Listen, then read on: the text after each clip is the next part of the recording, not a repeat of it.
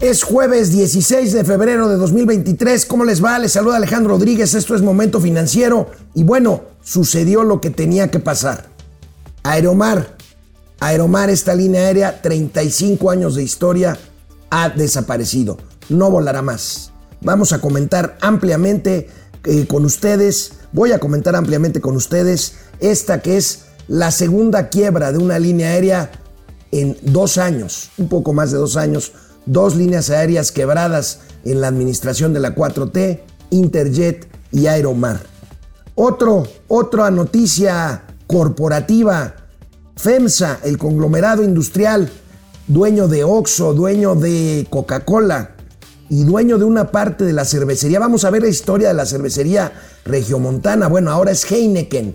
Bueno, FEMSA venderá su participación en Heineken, la cervecera, que pues se quedará como dueña eh, absoluta de las marcas tan tradicionales de las cervezas regiomontanas. Optimismo en la Secretaría de Hacienda. El secretario Rogelio Ramírez de la O cree que sí se puede crecer 3% en este año. Da la receta para ello, con lo que yo estoy de acuerdo. Veremos qué dijo el secretario de Hacienda. La pregunta es, ¿y por qué no le dice a su jefe, el presidente de la República, que aplique esa receta? Ofrece Banca de Desarrollo 600 mil millones de pesos para financiamiento a pequeñas empresas. Nafin y Bancomex, que están dormidas en este sexenio, dicen que ahora sí ponen en la mesa 600 mil millones para aprovechar el nearshoring. Vamos a ver si es cierto. Bueno, pues tendremos esta, otras noticias de carácter económico, financiero y de negocios. Y por supuesto, los gatelazos. Gracias ayer a mis amigas las 40s, las 40s, porque estuvimos muy divertidos, Mauricio y yo, en un programa anoche, anoche con ellas, aquí en este mismo estudio. Vamos a recordar algo de lo que pasó anoche. Empezamos. Esto es Momento Financiero. El espacio en el que todos podemos hablar. Balanza comercial. Inflación. Evaluación. Tasas de interés. Momento Financiero. El análisis económico más claro. Objetivo y divertido de Internet. Sin tanto choro. Sí. Y como les gusta. Peladito y a la boca. ¡Órale! ¡Vamos, réjete bien! Momento Financiero. Bueno, pues crónica de una muerte anunciada. Ayer muere, ayer muere la línea aérea Aeromar una línea pequeña, una línea pequeña pero fundamental en conexiones regionales, en destinos que otras líneas no cubrían y que bueno, ahora tenemos ese problema. Ayer Aeromar se quedó en tierra, hoy es noticia en todos los periódicos y bueno, pues el mejor eh, encabezado de la prensa de hoy es el del periódico La Jornada con la noticia Adiós Aeromar, cierra, cesa, perdón, todas sus operaciones después de 35 años. Eh, argumenta serie de problemas financieros, afecta a 700 empleados, son un poquito menos que eso. El gobierno aplicará embargo en bienestar eh, de, bienes, perdón. Eh, bueno, pues ahí, ahí está la nota de la jornada Adiós Aeromar. Hace un par de años dejó de volar otra línea aérea mexicana de la familia alemán Interjet hoy lo hace Aeromar, que dramáticamente dio a conocer ayer que se quedó en tierra. No más vuelos, tenía ya nada más cinco aviones, les habían embargado ya tres, quedaban dos. Hay tres en los hangares que están ya asegurados. Aquí el comunicado de Aeromar, problemas financieros, 7 mil millones de pesos de eh, pues adeudos con diferentes pues acreedores, el aeropuerto, el SAT, los propios trabajadores, en fin era una deuda impagable. La familia Katz, dueña de Aeromar, pues ya está fuera de México. Eh, se materialmente se desentendió ante un problema que no pudo pues soportar esta deuda. Aeromar, ahorita vamos a recordar, no fue una línea eh, eh, que sufrió este tipo de problemas siempre durante sus 35 años de historia.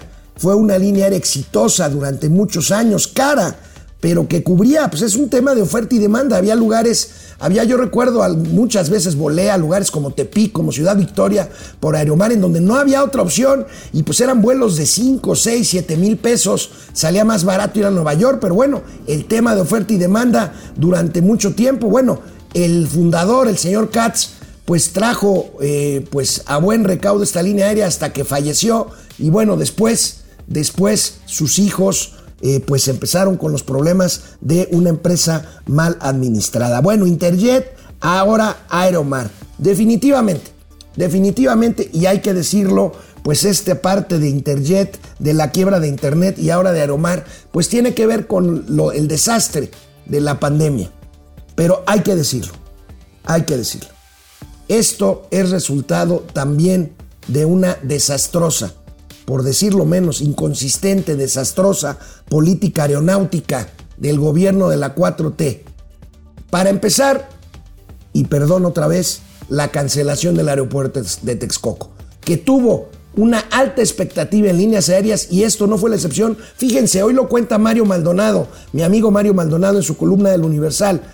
Cuando estaba la expectativa de que iba a crearse un aeropuerto inmenso, moderno, un hub de operaciones de América Latina, Aeromar estaba en pláticas con esta expectativa para hacer una alianza, una fusión con la colombiana Avianca. Todo esto se vino abajo. El hubiera no existe, pero esta política aeronáutica que perdió un aeropuerto, que perdió la categoría 1 de seguridad aérea, que no apoyó a sus líneas aéreas durante la pandemia con el pretexto este de no rescatar empresas, bueno, pues ahí están, ahí están los resultados. Pero ¿qué, ¿qué significa? ¿Qué significaba Aeromar en el mercado del transporte aéreo de México? Veamos, veamos esto, aquí está, la aerolínea pues dejó de operar, como ya les informé. Eh, Aeromar llegó a representar, pues mira, apenas en el 2019 1,5% del mercado eh, internacional y menos de 1% del mercado nacional. Era una línea pequeña, pero tenía, insisto, este tipo de, destinos con pocos, con nula oferta más que la de Aeromar. Ese es el nicho en el que se metió Aeromar. Pero fíjense esa caída dramática de 1.47. Bueno, el, en total, vamos a hablar del total, que es la línea amarilla, de 0.7 a punto 3, la mitad se cayó su participación de mercado de 2019 a 2022, crecieron las deudas y bueno, pues ahí tenemos el pasaje que representaba, pues se les cayó 20% en el 2022, ahí tenemos millones de pasajeros al año, 28 millones Volaris, eh, Aeroméxico 21 millones, Viva Aerobús 19 millones. Estas son las líneas aéreas que quedan las grandes. Bueno, está Magni Charters, que de chartera pasó a tener algunos vuelos comerciales, 362 eh, mil pasajeros en 2022. Transportes Aéreos Regional, Star, una línea nueva con base en el aeropuerto de Querétaro, que es un aeropuerto pues de primer mundo, este, ETAR. Eh, y pues bueno, pues ahí tenemos otra que ya feneció eh, Aerocalifornia, en fin, ahí tenemos esta participación de mercado y bueno, se va, se va a Aeromar porque no puede pagar una deuda de 6, un poco más de 6 mil millones de pesos. Fíjense, y le voy a pedir aquí a nuestros amigos de eh, producción que hagamos una infografía eh, para subirla a nuestras redes. Aeromar operaba 25 rutas. 21 destinos nacionales y 3 internacionales. Aquí les va eh, los nombres de las plazas que deja de atender Aeromar a partir de ayer. Deja de volar hacia y desde Acapulco, Aguascalientes, Cancún, Chetumal, Ciudad Victoria, Colima, Cozumel, Guadalajara, Ixtapa, Ixtepec en Oaxaca, Mazatlán, Mérida, Monterrey, Piedras Negras, Puerto Escondido, Puebla, Puerto Vallarta, Tepic y Villahermosa. Eh, en el extranjero, Aeromar volaba a La Habana, capital de Cuba, y a McAllen en la frontera de eh, México con el estado norteamericano de Texas. Pero veamos también lo que llegó a tener Aeromar en términos de número de vuelos eh, de pasajeros ya los vimos, pero vamos a verlo graficado. Veamos esta eh, gráfica precisamente.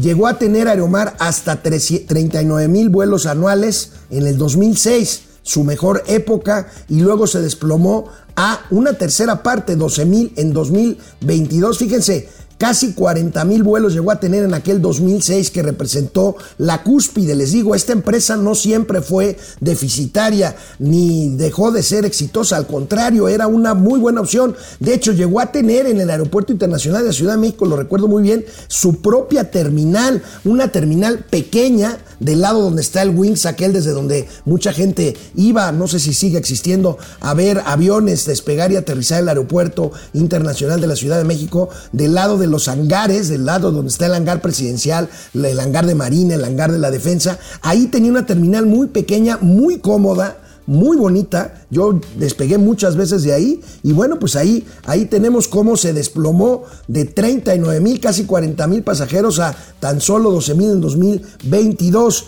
En términos de, de, vuelos, perdón, en términos de pasajeros, veamos pues la gráfica dramática también que deriva en esta pues en esta quiebra, en esta quiebra que para muchos debió de haber sido desde octubre, pero que trataron de sobrevivir lo más posible. Vivía su mejor momento en 2019, ya vimos que era 2006, 799.700 pasajeros movilizados. Y bueno, la caída, la caída dramática, la caída dramática de a 388 mil, eh, la caída dramática de pasajeros en una línea aérea que pues simplemente se dejó, se dejó eh, caer y se dejó eh, pues llevar. Ciertamente una mala administración, ciertamente un mal cálculo, ciertamente se combinó con el tema de la política aeronáutica desastrosa de este gobierno, como les decía.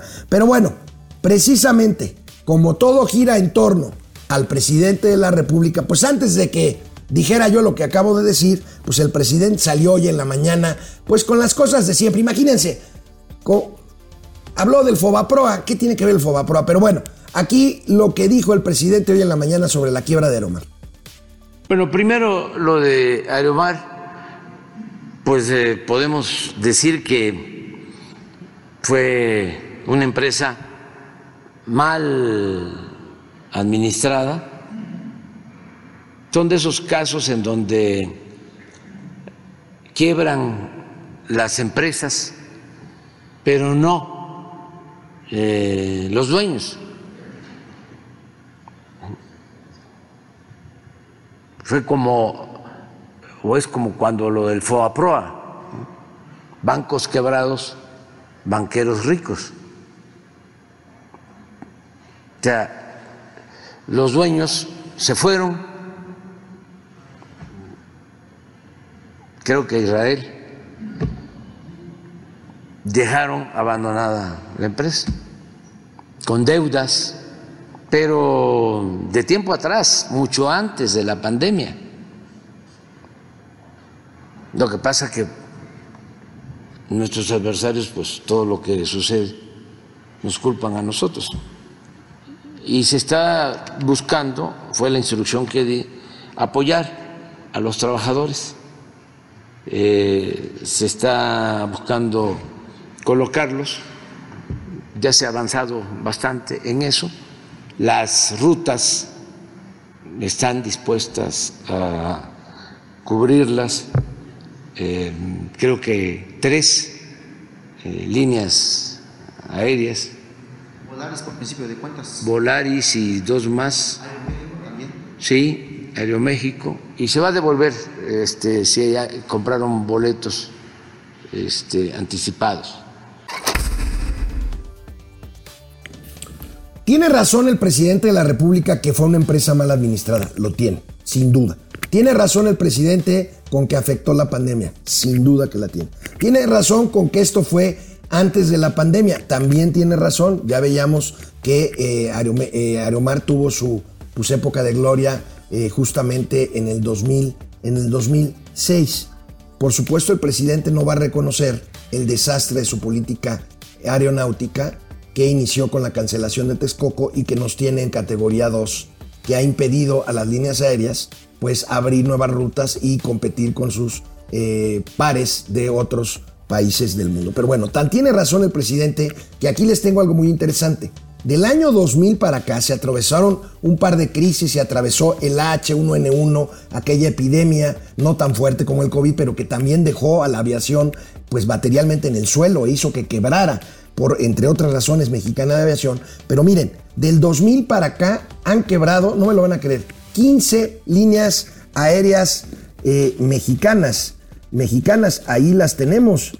Eh, en el 2000, en el, año 2000, Aeroejecutivo, Aerocosumel, que era una línea ahí del Caribe, Aerolíneas Internacionales, quebró en el 2003, eran aviones viejos 727 que volaban de Cuernavaca, desde Cuernavaca hasta Tijuana, por ejemplo. Líneas aéreas Alegro también tronó en 2003, en 2004 Aerocuadrante, en 2009 Aviaxa, una línea que volaba con bastante éxito a destinos del, del sureste mexicano, a Tapachula, a Tuxtla Gutiérrez, a Palenque, en fin, Aerocalifornia, la línea aérea esta de aviones DC-9 que volaba eh, pues al norte, a La Paz, su base, su base era La Paz, Baja California, quebró en el 2006. Líneas aéreas Azteca, recuerdan, esta que sustituyó a Taesa, que había muerto años antes, 2007, en 2008 Alma, una línea aérea basada en Puebla,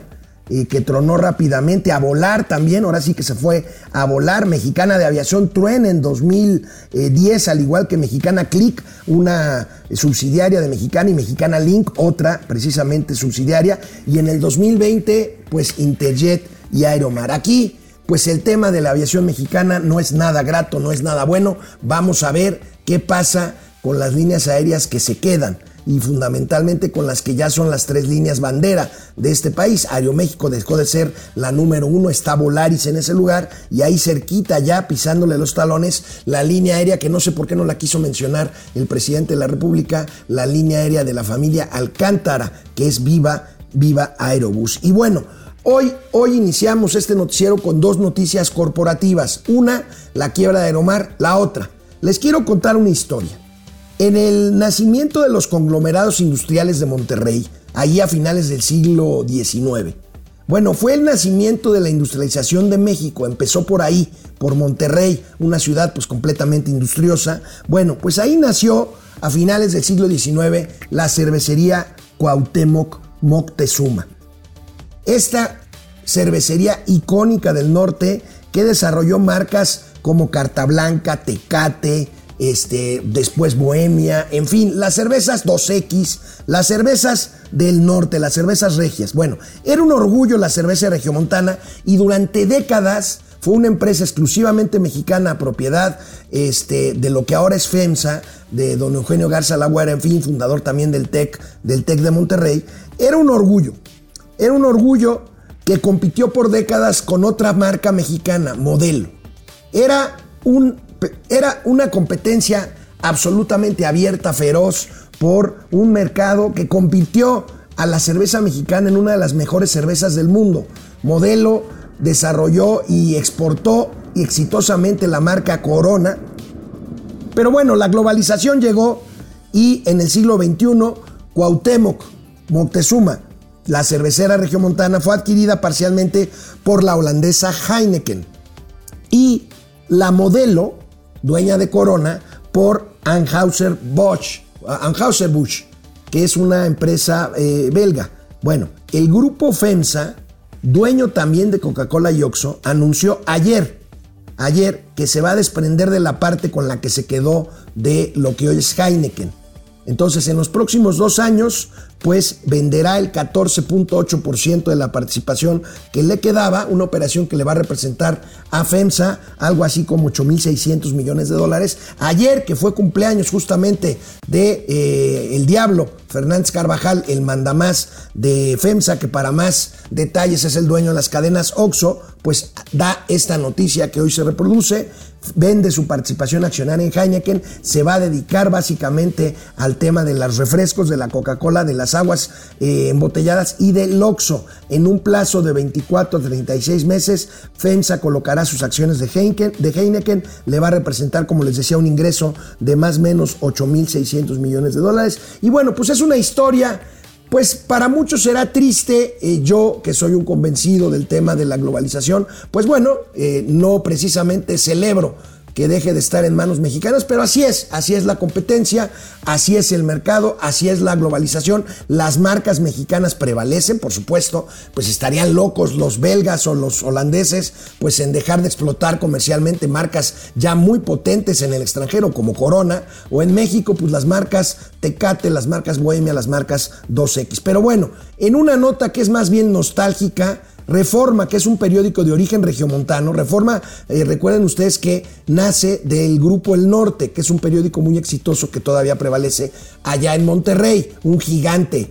eh, el norte de Monterrey. Bueno, pues la nota de reforma de hoy pues habla de esta nostalgia por pues FEMSA deja un negocio que produce cerveza desde 1890. O sea, más de 130 años después, FEMSA dejará el negocio cervecero. Pues ahí está, más allá de anécdotas. Yo recuerdo cuando fui director de comunicación de Grupo Financiero Bancomer, eh, que era parte eh, también del, conglomerado, del conglomerado perdón, de FEMSA, Bancomer, antes de la eh,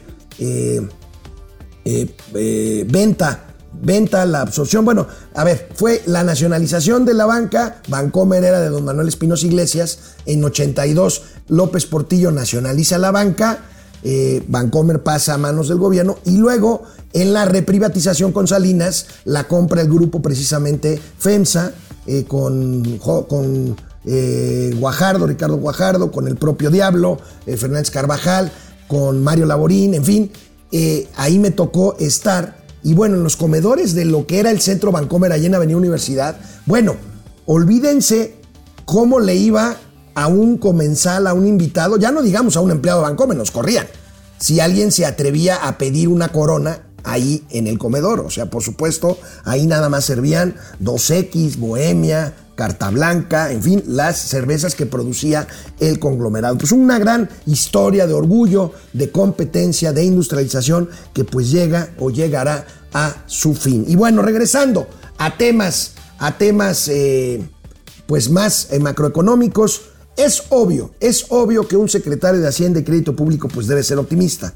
Y Rogelio Ramírez de la O no puede ser la excepción. Además, no puede contradecir a su jefe que ya prometió, aunque haya prometido muchas veces más crecimientos económicos que no se han dado, bueno, pues no puede contradecirlo con que este año vamos a crecer 3%. Y bueno, ayer en un evento de presentación del programa financiero de Nacional Financiero y del Banco de Comercio Exterior, Rogelio Ramírez de la O ratifica que vamos a crecer si no hay recesión en Estados Unidos. Este, bueno, pues ahora sí que se está cubriendo el secretario. Si no hay recesión en Estados Unidos, vamos a ver la nota, eh, vamos a crecer 3, 3% en el año 2023. Ahí tenemos, dice Rog- Rogelio Ramírez de Lao, que hay sólidos fundamentos económicos del país que nos permiten sortear el, incierto panorama global. Dice que el clima que se respira en México es mucho más positivo que el de Europa, Japón o Estados Unidos. Tiene razón en parte el secretario porque aquí no hay guerra, porque aquí no hay un invierno crudo, porque aquí no hay muchas otras cosas. Sin embargo, tenemos el nearshoring, que ahorita vamos a ver qué dijo el secretario, y tenemos, y tenemos eh, pues eh, lamentablemente pues políticas públicas equivocadas que no están haciendo que aprovechemos correctamente el nearshoring o la relocalización de empresas. Pero bueno, el secretario estuvo en este evento. Si podemos regresar, Davo, a la nota para ver ahí en la parte derecha, ven el tema del anuncio que hizo ayer Nacional Financiera, NAFIN y el Banco de Comercio Exterior, Bancomex.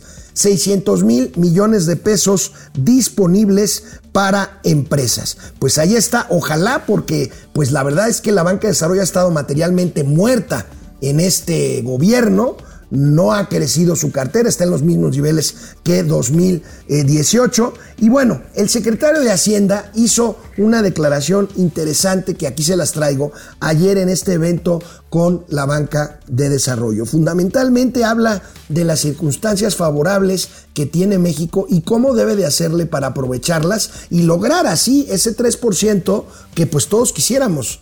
Yo me encantaría a mí equivocarme este, y que creciéramos 3 y más por ciento en este año. Vamos a ver qué dijo ayer ante empresarios y banqueros y banqueros de desarrollo el secretario de Hacienda y Crédito Público, Rogelio Ramírez de la O.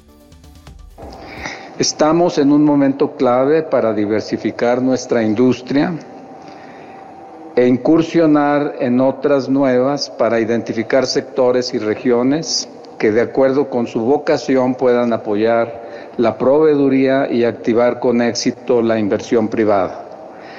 El nearshoring nos obliga a revisar nuestras políticas públicas y privadas a fin de potenciar nuestra capacidad de innovación, de generación de tecnología, de formación y capacitación de nuestros recursos humanos, de ubicación de nuevos parques industriales y de apoyo decisivo a las pequeñas y medianas empresas, dado el importante papel que desempeñan en nuestra economía. A ver, secretario, entonces ¿para qué buscarle tres pies al gato? Usted habla de políticas públicas adecuadas.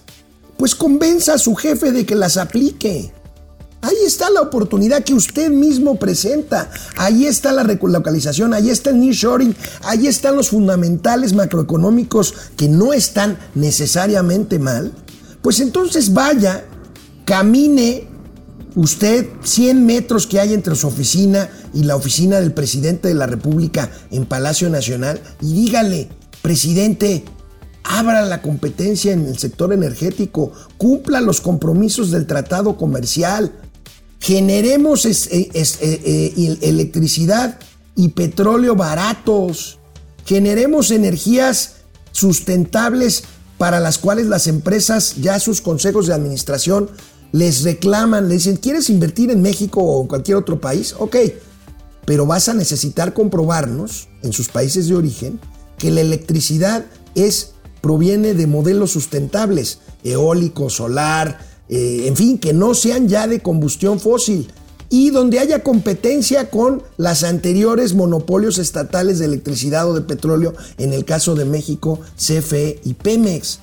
Don Rogelio, dígale a su jefe, dígale a su jefe, oiga, acabo de decir esto, momento financiero destacó esto.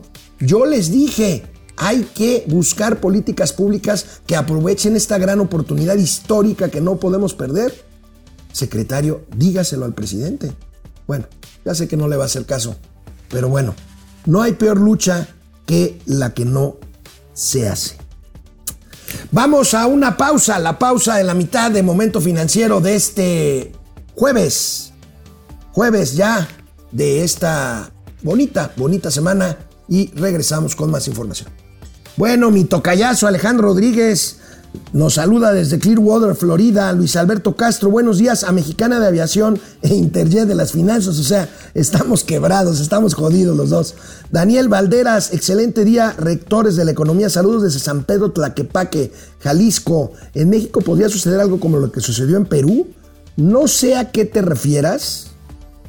Eh, ¿Te refieres a, a, la, a las este, manifestaciones? Bueno, pues es que, a ver, en Perú el presidente López Obrador ha hecho muchas barbaridades. Afortunadamente no ha tratado de disolver el Congreso, no lo necesita, tiene mayoría. Este, como lo que quiso hacer Pedro Castillo en Perú y que se le vino el mundo encima. Recuerden dar like, por favor. Denos una muestra de su amor desde Facebook y desde YouTube. Denle like, por favor, a esta transmisión. Raúl Rodríguez, buenos días. Alex y Mauricio, Juan Manzanero, saludos. Eh, Carlos Santoyo desde Jerez, allá en Zacatecas, Pepe Almazán. Eh, AMLO presume que millones de familias mexicanas reciben sus disque programas sociales. Algo para presumir sería que cada vez menos necesitarán dádivas, dádivas gubernamentales, pero eso es algo que sus simpatizantes no entienden. Pepe, mañana les voy a presentar unas cifras muy interesantes de un estudio que me pasó el buen Máximo Héctor Campos eh, sobre precisamente la aplicación de los programas sociales, que ¿qué creen? Pues están beneficiando más a los ricardos, a los cachones, que a los pobres, cuando se supone que es al revés. José Almazán Mendiola, el gobierno le dio al dictador Díaz Canel la orden del Águila Azteca y más de 2 mil millones de pesos. 1.600 en la compra de medicina, 650 a través del programa de médicos y entre 20 y 100 millones más por el balasto. Bueno, pues así.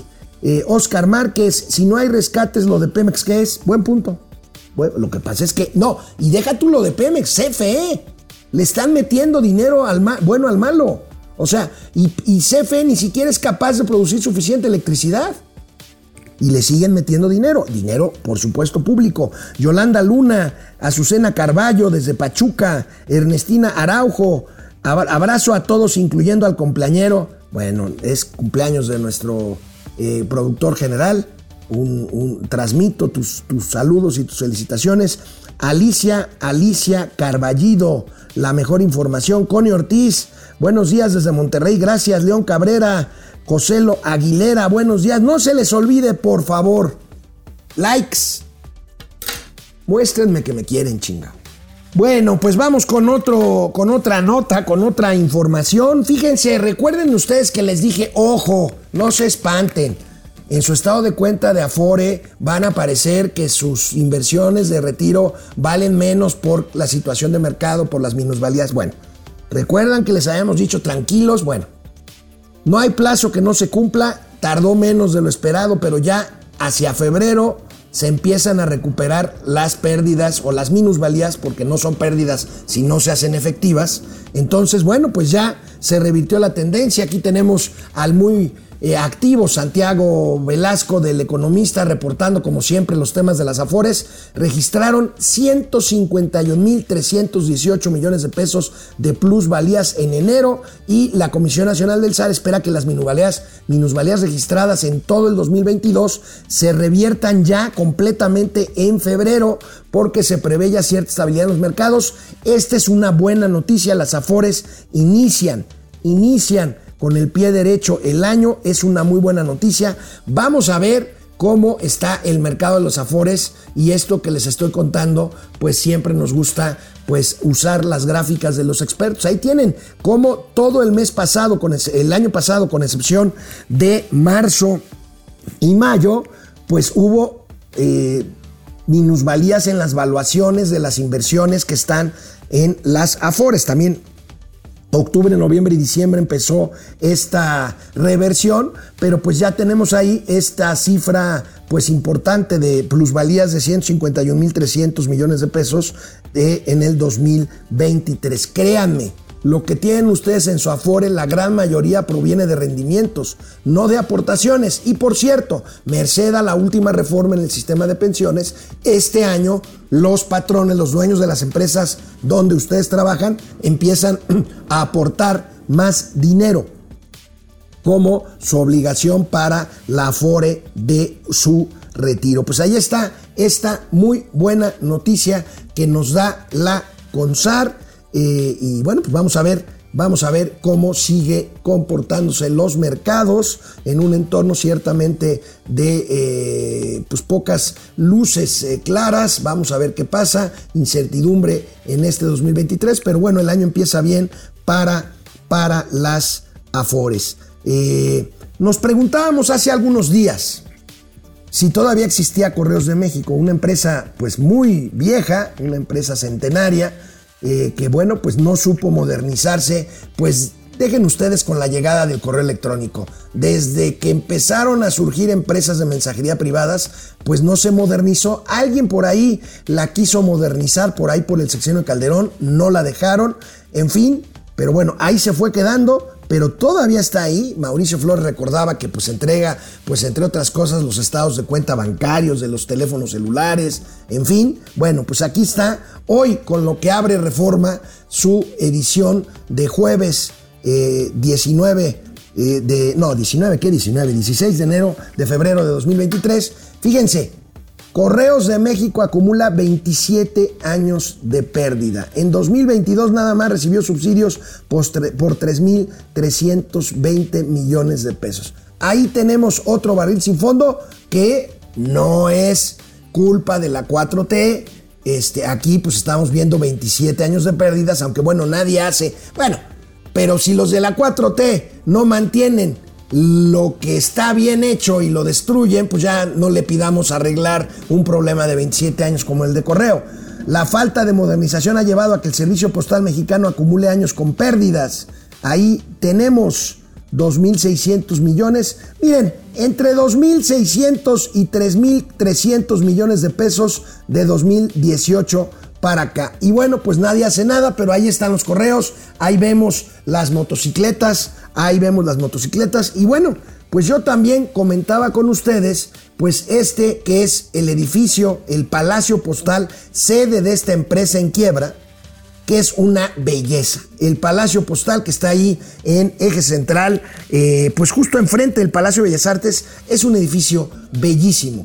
Recuerdo cuando mi padre me llevaba ahí a, pues a abrir su apartado postal, eh, pues había antes, todavía hay, pero ya casi nadie los usa, pues apartados postales, en lugar de que llegue a tu domicilio, tu correspondencia, llega un apartado postal, ahí tiene unas bóvedas hermosas, este palacio postal en donde hay apartados postales, en donde recuerdo de niño iba con mi padre, eh, agarraba su llave, me la prestaba, yo abría su apartado postal y sacábamos la correspondencia, la correspondencia que le llegaba a mi papá, que en paz, que en paz descanse, uno de los edificios más bellos de la capital mexicana. Y bueno, tras cuatro años al frente del Banco Mundial, el señor David Malpass dejará en junio, dejará en junio, que es cuando termina el año fiscal en Estados Unidos. En junio el año fiscal es a la mitad, o sea, es junio, junio.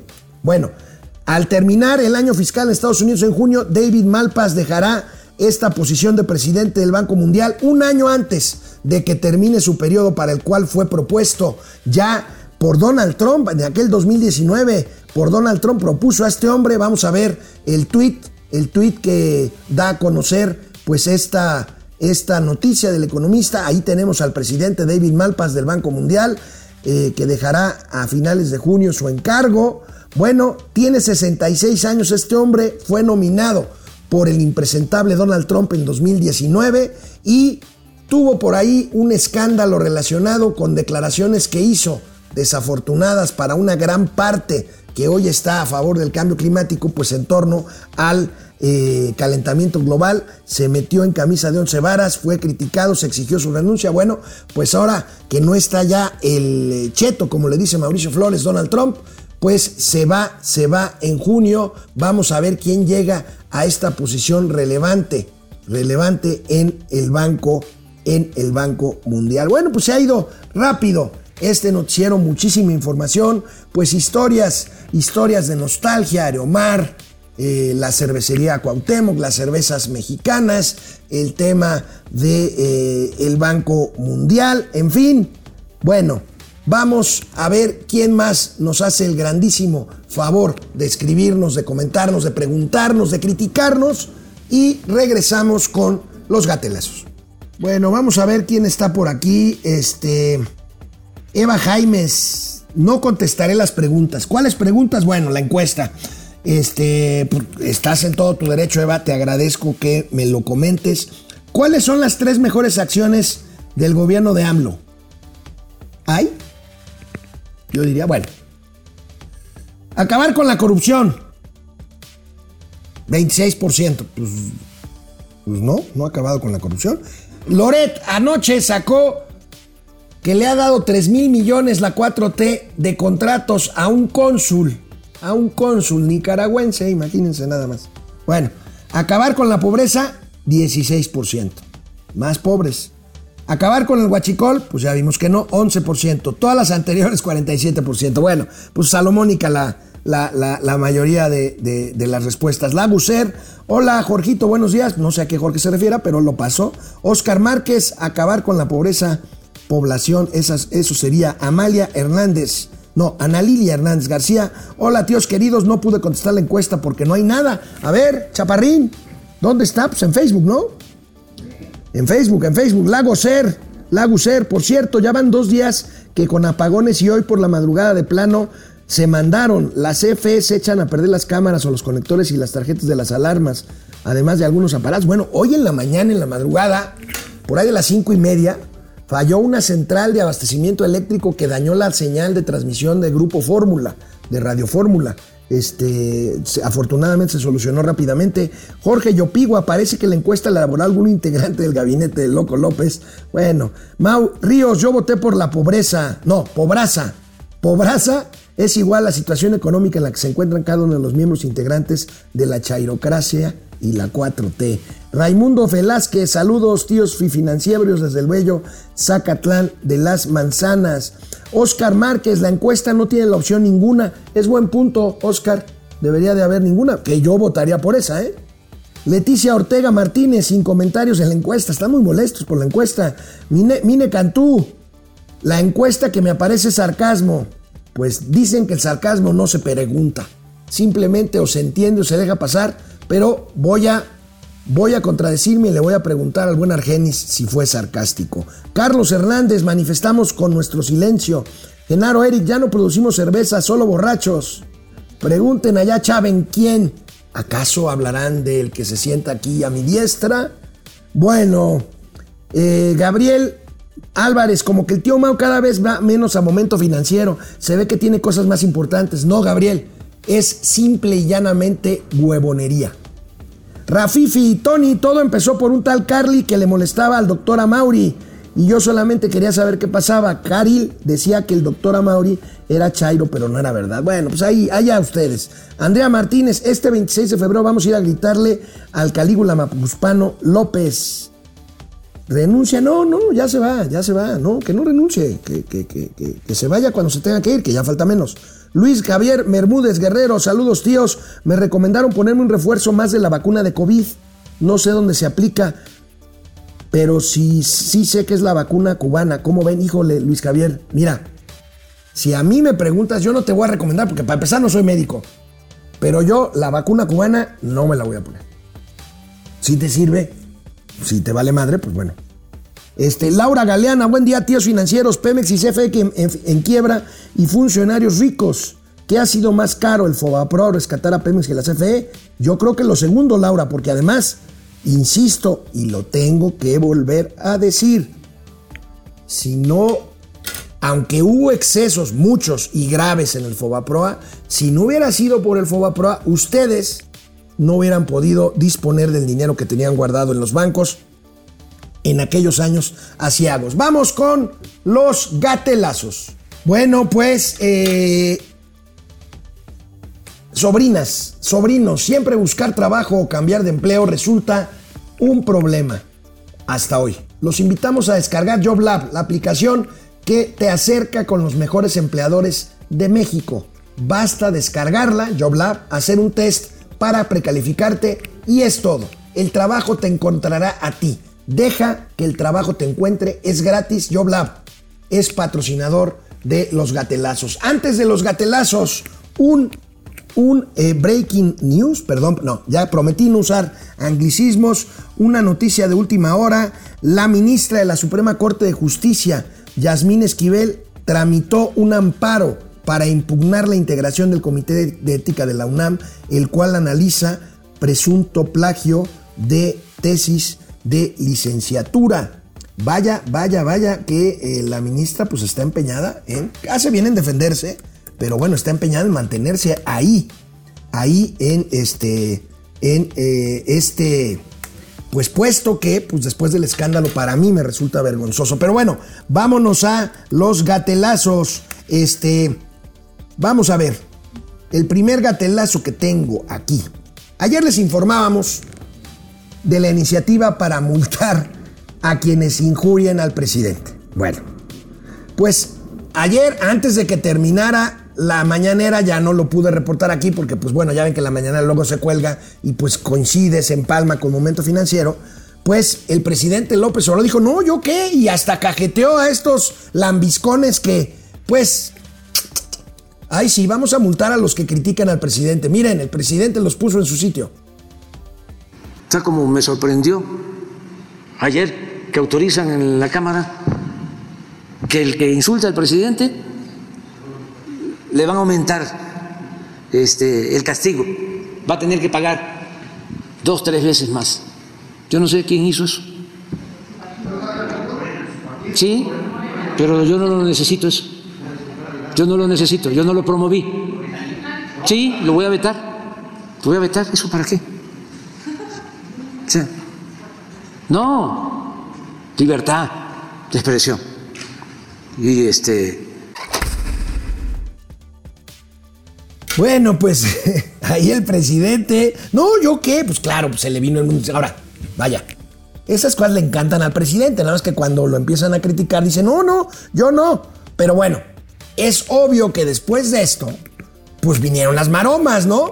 Así como fueron lambiscones para decir, vamos a multar a los que injurian a nuestro querido presidente. Bueno, pobres, pobres, empezando por el líder, por el líder de los diputados, Ignacio Mier, morenista, lambisconón. Luego, luego un Twitter. La actualización a multas por injurias aprobada en la Comisión de Gobernación no pasará al Pleno mientras presida yo la Jucopo la Junta de Coordinación Política, y nuestra coalición sea mayoría. La iniciativa no es parte de nuestra agenda legislativa. Ni error político ni estratégico, son solo un trámite legislativo. Diputado Mier, entonces ¿por qué diablos la votaron y la aprobaron para presentarla al Pleno hoy? Que ya no se va a presentar. Pues porque el güelito les... Qué ridículos son, de veras, de veras. Lambiscones y luego cobardes y chillones. Bueno, es que, miren, lo suyo, lo suyo no es la consistencia. Miren, ayer, ayer les pasaba yo una pieza de eh, pues las contradicciones de eh, Andrés Manuel eh, López Obrador en los temas últimos, últimos que nos ocupan, salud, política, electoral, todo eso. Bueno, aquí pues les traigo de recuerdo un discurso o parte de un discurso de todo lo que no iba a hacer Andrés Manuel cuando ganara la presidencia. Pónganle atención y díganme cuántas de estas cosas que dijo que no iba a hacer ha hecho. El presidente de México debe actuar como hombre de Estado, como estadista. No debe comportarse como jefe de partido, de facción o de grupo. El presidente debe representar a todos los mexicanos el presidente debe ser factor de concordia y de unidad nacional. El presidente no puede utilizar a las instituciones de manera facciosa, ni para ayudar a sus amigos, ni para destruir a sus adversarios. Desde luego que pensamos distintos. Esto es natural en una sociedad democrática. No puede haber un pensamiento único.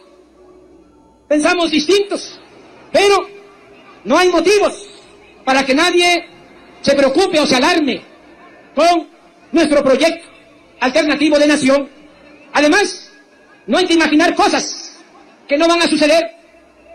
Nosotros no odiamos ni buscaremos venganzas. No vamos a perseguir a nadie. No inventaremos delitos. No daremos consignas al Poder Judicial o al Ministerio Público. Seremos absolutamente respetuosos de nuestros adversarios y del derecho a disentir. Nosotros nunca vamos a apostar a destruir a nuestros adversarios. No vamos a actuar de esa manera. Además, la gran tarea de transformación del país requiere de tolerancia, de acuerdos, de concordia y sobre todo de no perder el tiempo en revanchas políticas, porque la gente lo que exige en todas partes, en el norte, en el centro, en el sur del país, el pueblo de México, lo que está demandando son resultados inmediatos y concretos para contar con empleo y vivir con tranquilidad, seguridad y bienestar. ¿Encontraron algo de lo que dijo que no iba a hacer que no hizo? Esto, más que un mitin de alguien que critica lo que está haciendo el gobierno, parecía un plan de gobierno, una estrategia de justo lo que iba a hacer y está haciendo, dividir, criticar a los adversarios, atacarlos, polarizar. Seguridad no hay, crecimiento tampoco. Fíjense nada más, y me hacía ver aquí el becario, el ex becario, cómo pasan los años, ¿verdad? Ahí sí hablaba de corrido, pero bueno, ahí, ahí el gatelazo histórico del presidente eh, Andrés Manuel López Obrador. Y miren esta maravilla sobre la ciencia neoliberal, esta que dice María Elena Álvarez Huila, directora del CONACIT, que dice, vamos a desterrar la, el neoliberalismo de la ciencia y vamos a hacer una ciencia humanista, hagan ustedes el favor. Bueno, miren lo que publicó Sergio Sarmiento, es una maravilla. La doctora Álvarez Huila ha criticado en innumerables ocasiones la ciencia neoliberal, por lo que el sociólogo Juan Pablo Pardo Guerra presentó una solicitud de transparencia al INAI, por supuesto, a CONACIT para saber qué significa la impresión, la expresión. Y la respuesta del CONACIT fue no se encontró información que pueda atender dicho requerimiento. Bueno, ahí está, ni ellos mismos saben qué es lo que están diciendo. Bueno, anoche tuvimos Mauricio y yo el gran gusto y fue muy divertido de estar en el programa eh, de este de Lori y de Elsa Rentería eh, de Forest Forest Are the New Black. Este, híjole, cómo nos divertimos, de veras. Bueno, pues nos pusieron una buena arrastrada, pero bueno, aquí un gatelazo de lo que pasó anoche con las bellas damas cuarentonas, con los chocantes y viejos financieros sesenteros. Ya, pero, pero te voy a decir una cosa, o sea, básicamente lo que los números dicen es que la mitad de la población mexicana es infiel. O sea, imagínate el Te da pedo frío, en el ¿no? que te metes, claro que te ¿Qué da tal frío. si es la prima de la cuñada de la hermana? te da frío, sí te da Ah, frío. no, pues ya también hay cosas que ya a uno se le escurren, pero para final Me cuen- imagino, pues sí, pero, pero, pero ¿qué no estamos hablando ahorita de fluidos, o sea, estamos hablando del acto, estamos hablando en sí. También hay en el También acto hay fluidos, hay sí. fluidos También hay y escurrimientos. Debería de ser la primera, ¿les puedo hacer pero una pregunta a ustedes? doble moral. ¿Qué Sí. pasa Ajá, cuando la relación va bien y sientes así de repente una atracción por ahí. Sí, sí, pero de esas así animales que dices, "Brr", así como yo por Justin Trudeau. Eso puede ir perfectamente bien y aún así Sí, haber una atracción sí. lateral, Brutal, animal. brutal, animal, Sexual. eh, lo que sea, y que se Huele- consume huele- la huele. infidelidad, ¿eh? Digo, se- me han contado, ¿eh? A ver, ¿se te ha atravesado? Ah, ¡Qué ¿A ti bien se te ha saben! atravesado? ¡Qué bien saben! pero es que tiene razón, No, ¿eh? seguramente ¿Ustedes han conocido a alguien que haya dejado de casarse porque le recomienda que no lo haga? Yo no. No, no. Yo no. Yo no. no. Amiga, Este pero- es insoportable. Pero te voy a decir una cosa. Yo hoy pongo en, en mi- en mis redes muchos memes y les digo, no se casen, por favor. Aquí estamos hablando también de algo así como que, pues el concepto mismo de la pareja monógama, pues es una fantasía. Si la mitad de los mexicanos andan echándose pinche. Yo lo creía. Los que dicen que, sí han dicen. sido infieles, imagínate los, Los que que no. no, lo dicen. por, es a lo que yo voy. El resto está en la cárcel o muerto. Entonces, innumerables estudios han dicho que el ser humano no puede ser monógamo. ¿Cuánto dinero te gastas en la oficial? Que es tu esposa, tu novia, ya la tienes ahí. ¿Y cuánto dinero te gastas en la amante con la que tienes que quedar bien? Lore no tiene pareja, yo no tengo pareja formal. Por eso. Con Beso todo de respeto. cuatro, Beso de Beso de cuatro. Pasará en el programa. Ay, oigan. Eh, Así que se como Qué pena, pero bueno, lindas, hermosas.